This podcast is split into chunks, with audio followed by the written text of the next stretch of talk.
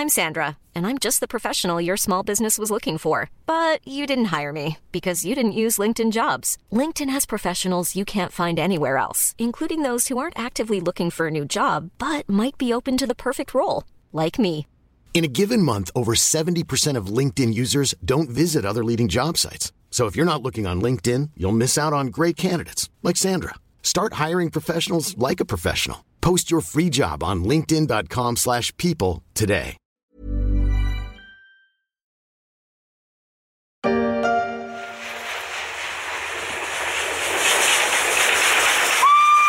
C'est un pan de l'histoire ferroviaire de Paris, la halle Fraissinet près de la gare d'Austerlitz, bien connue des visiteurs venus du sud-ouest.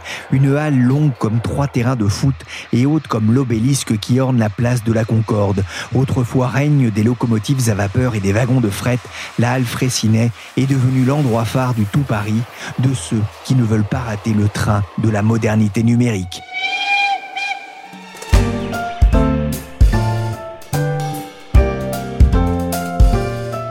Suis Pierrick Fay, vous écoutez La Story, le podcast d'actualité des échos. Et aujourd'hui, on va fêter avec un peu de retard les 5 ans de la station F, nouveau nom de la halle Fraissinet et royaume de la tech imaginé par Xavier Niel. Alors, je dois vous faire une, une confidence. Il y a trois ans, à peu près, j'avais promis à ma femme que j'arrêtais totalement la vie politique et que j'allais créer une entreprise, que j'allais être entrepreneur. C'est vrai et je crois que Xavier Niel peut témoigner. Simplement, à l'époque, Station F n'existait pas. Emmanuel Macron n'a pas tenu la promesse faite à sa femme. Il a pivoté le business model pour devenir le patron de l'Élysée, président de la République. Les mots ont fait rire l'Assemblée lors de l'inauguration de la station F il y a cinq ans, en juin 2017, un projet porté par le fondateur de Free. C'est un endroit où Emmanuel Macron se sent à l'aise au milieu de la Startup Nation, un des plus grands incubateurs du monde. Ça a été un sacré chantier et ça a sans doute été du rail. Il a fallu repenser l'espace pour faire passer le lieu de 18 000 mètres carrés de plancher quasiment le double durant les 15 mois de rénovation au cœur du 13e arrondissement de Paris pour transformer un bâtiment classé en incubateur numérique offrant tout le confort moderne attendu par les entrepreneurs 2.0 voire 3.0. Si vous avez plus de 40 ans, vous n'êtes pas légitime à être là, s'amuser alors le quinquagénaire homme d'affaires. Ayant moi aussi passé la date de péremption, je suis allé trouver le service start-up des échos dirigé par la jeune Charlie Perrault. Bonjour Charlie. Bonjour Pierrick. Vous êtes chef du service start-up des échos. D'abord, comment est né ce concept de station F? Bah, Elle est née de la tête de Xavier Niel, qu'on connaît euh, beaucoup pour avoir euh, créé euh, Free. Et en fait, Xavier Niel est dans les startups depuis vraiment un petit moment, bien avant la création de Station F. En fait, il a créé un, un fonds d'investissement Kima Ventures avec euh, donc un multi-entrepreneur et investisseur qui s'appelle Jérémy Bérébi. Et donc, c'est un fonds d'investissement euh, qui met des tickets. Alors voilà, dans les tout débuts des startups, dans ce qu'on appelle du pré-amorçage et du amorçage, et en environ allez, 200 000 euros. Euh, voilà, ce qui permet après aux, startups d'aller chercher euh, plus d'argent par la suite. Mais il met seulement qu'au début. Voilà, il réinvestit très rarement. Et donc, depuis 2010, ils ont investi dans des centaines et des centaines de startups. C'est un des, fonds d'investissement les plus actifs aujourd'hui en France avec BPI France. Donc, c'est vrai que Station F, ça a été un petit peu la continuité du travail de, de Xavier Niel euh, dans le monde des startups. Il est vraiment dans, dans l'amorçage, hein, au tout début, presque quand elle est née, ou en tout cas quand elle se développe. Alors, il existait déjà des, des incubateurs euh, en France.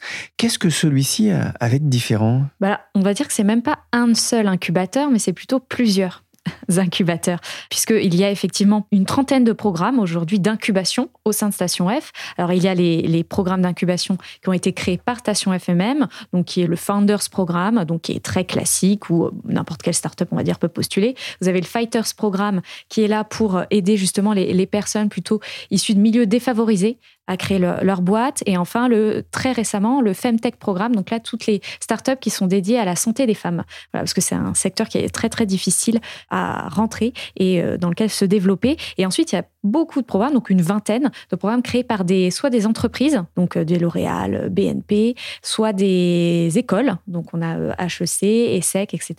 Et voilà, qui développent aussi leur propre voilà, mentoring, etc., avec les startups qu'elles souhaitent. Euh, vraiment, il n'y a pas forcément de critères particuliers. Et enfin, vous avez aussi toute une partie événementielle, parce qu'aujourd'hui, Station F, c'est environ 600 événements par an, dédiés principalement au monde de l'innovation et de la tech. Alors ça va peut-être d'un petit workshop au très gros événement, je sais pas, crypto de l'année. voilà, vous, vous, trouverez, tout a été de toute façon pensé pour qu'il y ait donc il y ait un amphithéâtre dans lequel vous faites toutes les conférences et après vous montez au-dessus. Là, vous avez une très grande salle où vous pouvez poser des stands, faire de la restauration, etc. Donc c'est vraiment beaucoup plus qu'un incubateur. C'est pour ça qu'il l'appelle d'ailleurs plus campus de start-up. C'est vrai que c'est assez impressionnant euh, comme endroit. Il faut savoir que Xavier Niel investit quand même de sa poche 250 millions d'euros dans cet endroit. Il racontait en 2017 d'ailleurs dans un article des échos, c'est un usage peut-être moins idiot de mon argent que de le donner à mes enfants qui en feront des bêtises probablement, je pense qu'ils apprécieront. Station F comme fond perdu, racontait alors euh, Leïla Marchand. Ça n'a pas été construit pour en faire un, outil de rentabilité par euh, Xavier Niel? Non, en tout cas c'est ce qu'il a toujours dit, c'est surtout pour veut principalement, en tout cas, couvrir les, frais de fonctionnement. Et après, euh, le reste, euh, tant pis. Enfin, lui, son idée, c'est euh, vraiment, on, je rappelle, quand il a l'idée, c'est en 2014, enfin 2013 même, les statuts ont été déposés. 2014, première pierre. À l'époque, voilà, la French Tech venait juste, le label, en tout cas, venait d'être créé par Fleur Perrin, qui était à l'époque ministre du, numérique. Donc, on était vraiment au tout, tout, tout début, un petit frémissement. Et donc, il, était là surtout pour impulser un petit peu le mouvement, comme d'ailleurs l'a fait aussi euh, BPI France. Et euh, Xavier Niel, c'est comme avec l'école 42, vous savez, l'école de développeurs, voilà, et, plus récemment Hectare, l'école d'agriculture.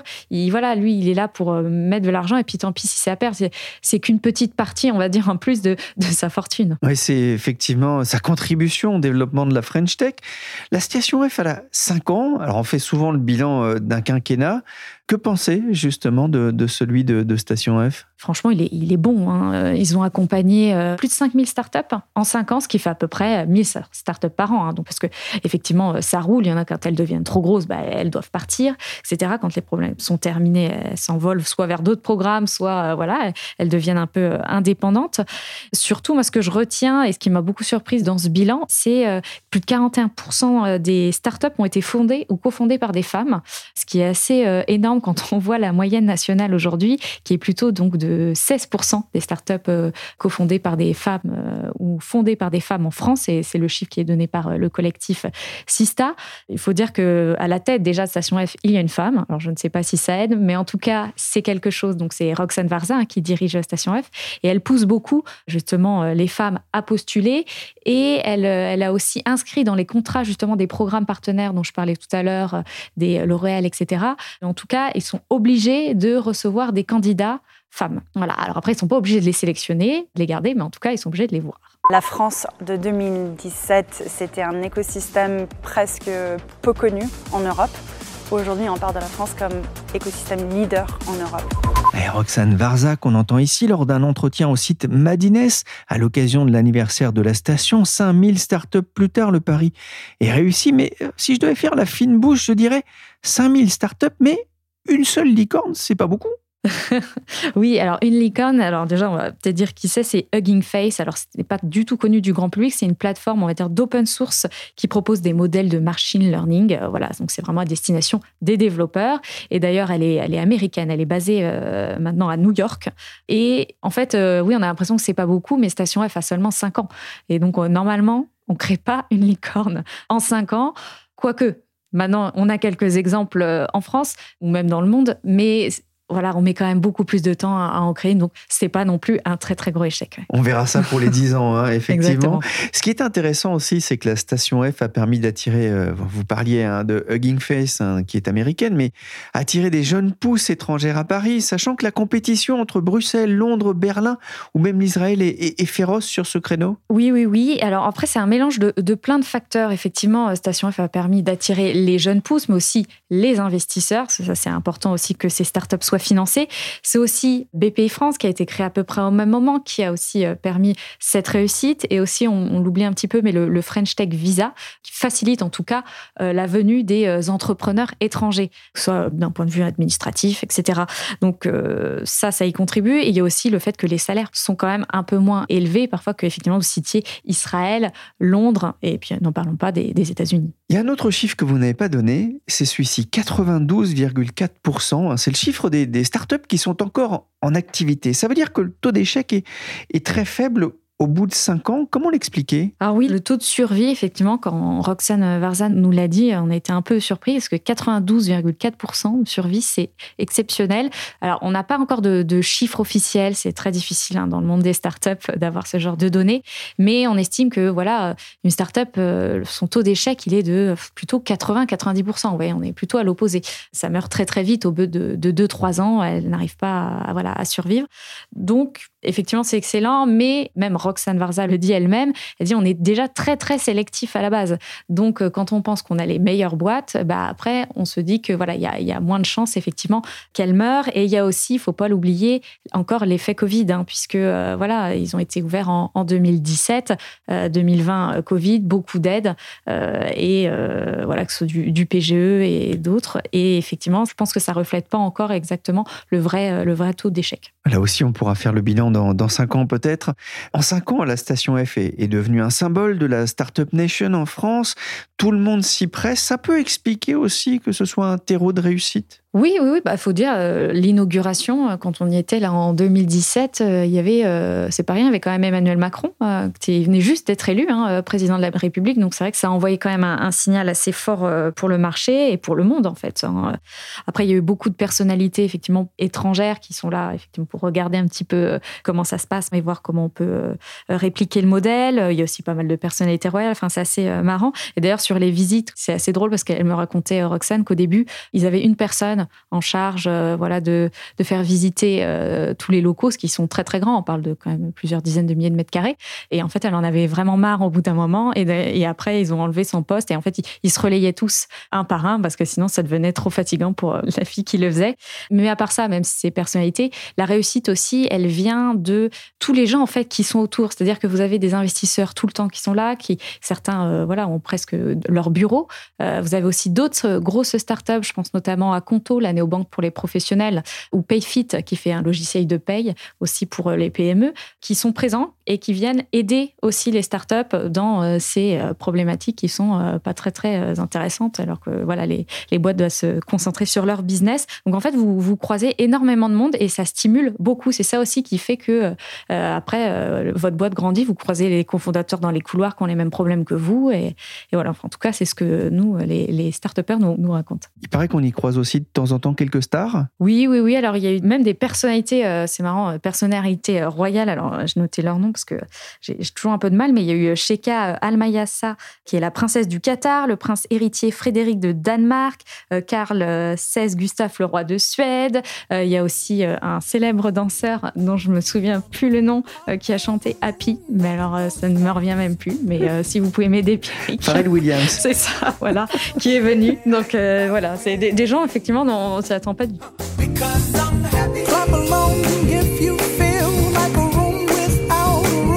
Ah, il n'était pas là par hasard, Pharrell Williams, ambassadeur de la marque Adidas, pour présenter l'accélérateur de start-up du groupe allemand installé à la station F début 2019. Adidas a investi un million dans le développement de 13 start-up dans le domaine du sport et de la nutrition. Ça en fait des heureux. Charlie Perrault, le bilan est positif, en tout cas prometteur. Pourtant, les débuts ont été un peu difficiles Oui, euh, évidemment, parce que quand il a fallu sortir de terre le projet, euh, c'était quand même assez compliqué. Hein. Euh, première pierre en 2014, inauguration en 2017. Quand vous voyez la taille du bâtiment, il y avait quand même tout à refaire. et les équipes me racontaient qu'effectivement, au tout début, enfin, même la, veille de l'inauguration, c'était la catastrophe. Il n'y avait pas de Wi-Fi, il n'y avait pas de café. Ils étaient en panique. Ils se sont dit, mais comment est-ce que les, les startups vont réussir à travailler dans, cet environnement. Puis on parle quand même de start-up. Hein. Si vous n'avez pas Internet, c'est un peu compliqué de, travailler. Mais au finalement, euh, ça s'est très très bien passé. Le plus difficile, ça a peut-être pas été en fait l'inauguration, mais ça a été euh, bah, trois ans plus tard, encore une fois, le Covid, parce que alors là, euh, Station F s'est vidée, alors que ça a été fait justement pour que les gens se rencontrent, et ça n'avait pas du tout été prévu pour qu'il y ait du télétravail. En tout cas, il n'y avait pas de plateforme, etc., qui permettait de les relier. C'est seulement un an plus tard, en 2021, qu'il y a un programme complètement en ligne qui a été créé par Station F bah, pour combler ce gros trou dans la raquette. c'est vrai qu'ils peuvent se mettre aussi au, télétravail hein, dans, les, startups. Euh, ils sont nombreux aussi parmi les jeunes à apprécier euh, cette possibilité qui est offerte. Il y a aussi la présence de, de l'américain Palantir, alors qui est perçu par certains comme un fauné des services de renseignement américains, qui n'a pas été non plus très bien perçu, en tout cas par certains occupants. Oui, bah, c'est pas un modèle évidemment pour euh, toutes les startups, dirons-nous. C'est une boîte qui est impliquée dans des affaires de violation de vie privée, donc on peut comprendre que ça dérange pas mal euh, d'entrepreneurs. Mais je dirais que celui qui a encore le plus gêné, alors c'est peut-être parce que c'est plus récent, c'est Total qui a récemment lancé justement son propre programme, donc euh, pour les startups spécialisées dans les énergies renouvelables. Évidemment, ça peut faire un petit peu sourire, on dit Total, mais effectivement, ils pensent à la prochaine étape. Mais la raison de la polémique, c'était surtout c'était un, alors un, projet, alors EACOP, qui est donc un, oléoduc géant que Total veut construire en Ouganda. Et euh, il y a beaucoup d'entrepreneurs qui trouvaient ça effectivement aberrant et donc qui ont créé une pétition. Il y a eu euh, plus de 500 personnes euh, qui ont signé. Ils ont, ils ont été voir la direction, etc. Bon, finalement, les choses se sont un peu calmées. Station F n'a pas souhaité arrêter le programme parce qu'il avait déjà, il y a déjà des startups qui étaient incubées. Ils ont préféré, voilà, faire avancer le, le business plutôt que de tout arrêter. Derrière le succès de la station F, il y a, une femme, Roxane Varza, vous nous en avez parlé, euh, Charlie, elle a beaucoup fait pour euh, attirer notamment euh, les femmes à la station F. Elle est vraiment dans la lumière. Mais Camille Wong, qui travaille avec vous au service startup, est allée rencontrer aussi un homme qui est présenté un peu comme l'homme à tout faire. Et c'est un compliment, hein, le monsieur Bons Office.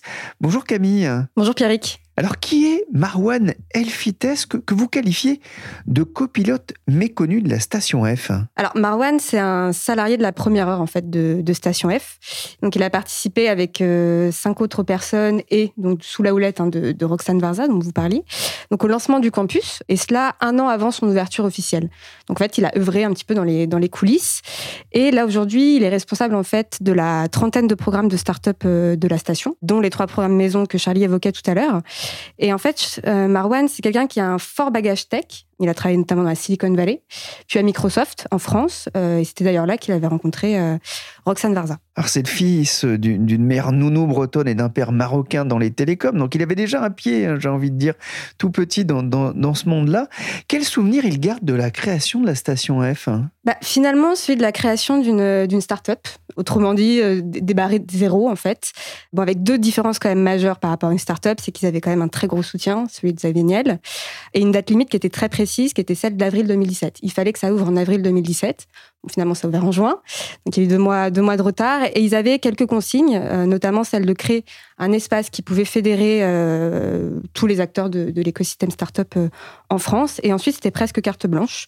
Donc, lui et son équipe, ils ont œuvré donc, dans les coulisses pendant un an, jusqu'à la naissance un peu du, du bébé. Et Marwan me disait qu'il se souvenait notamment des premiers jours d'ouverture, en fait, quand un peu tous les entrepreneurs ont déboulé dans la station. Et il a raconté ce sentiment un peu qu'il a eu que ce projet, sur lequel il a travaillé pendant un an, finalement, c'était plus tant son projet ni celui de son équipe, et c'était vraiment un peu devenu le projet de tout le monde. Euh, ils étaient plus seulement six ou sept derrière, mais euh, voilà, plusieurs centaines euh, désormais dans la station. il est en charge hein, des, programmes. Vous racontez que beaucoup de startups ont, ont essayé de le débaucher en vain? Alors, pour le moment, en vain, ouais. Mais après, au final, c'est assez courant hein, quand une personne travaille autant avec des startups de se faire débaucher. Là, ça fait donc six ans qu'il travaille pour Station F. Il n'a pas l'air de vouloir partir.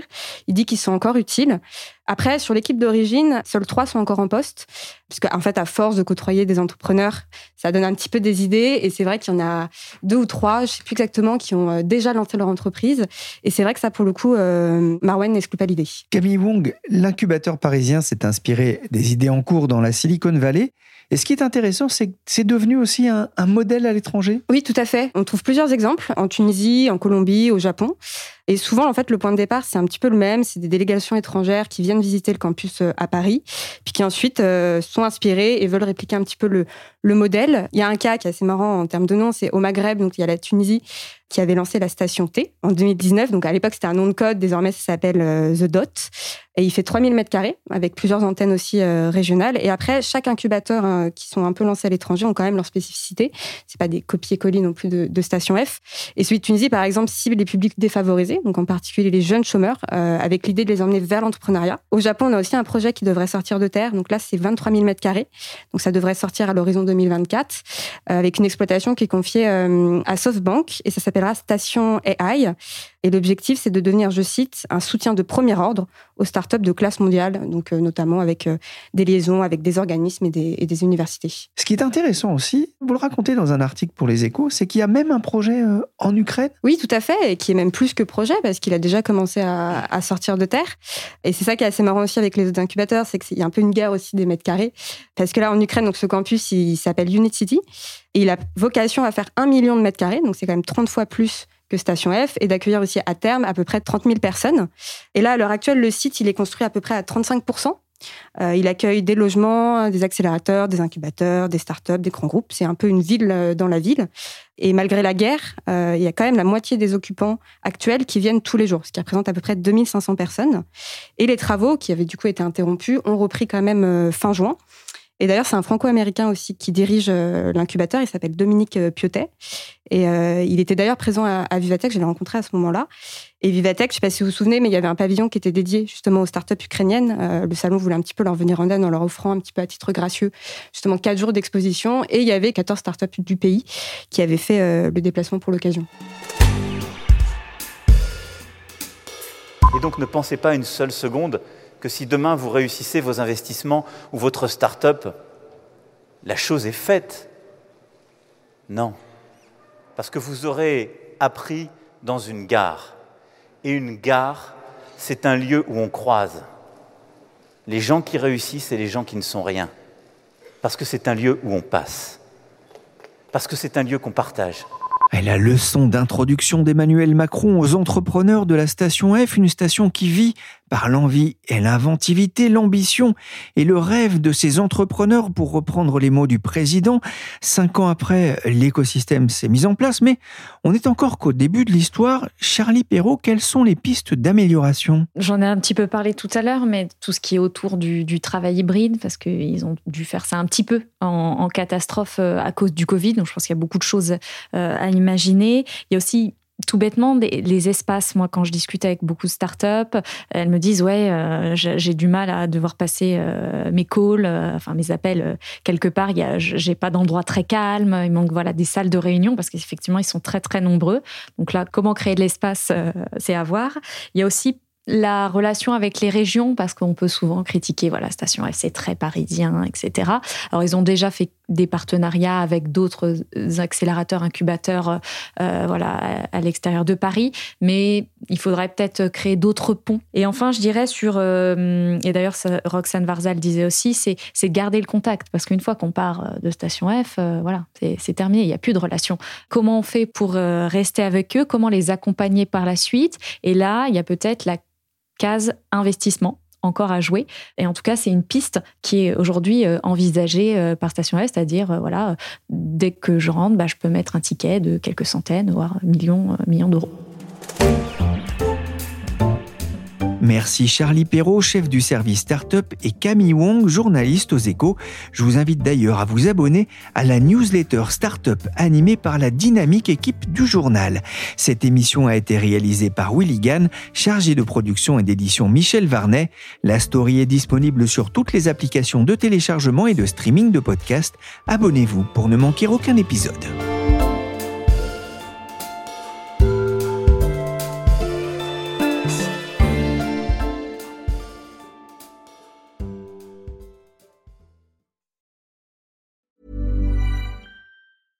Even when we're on a budget, we still deserve nice things.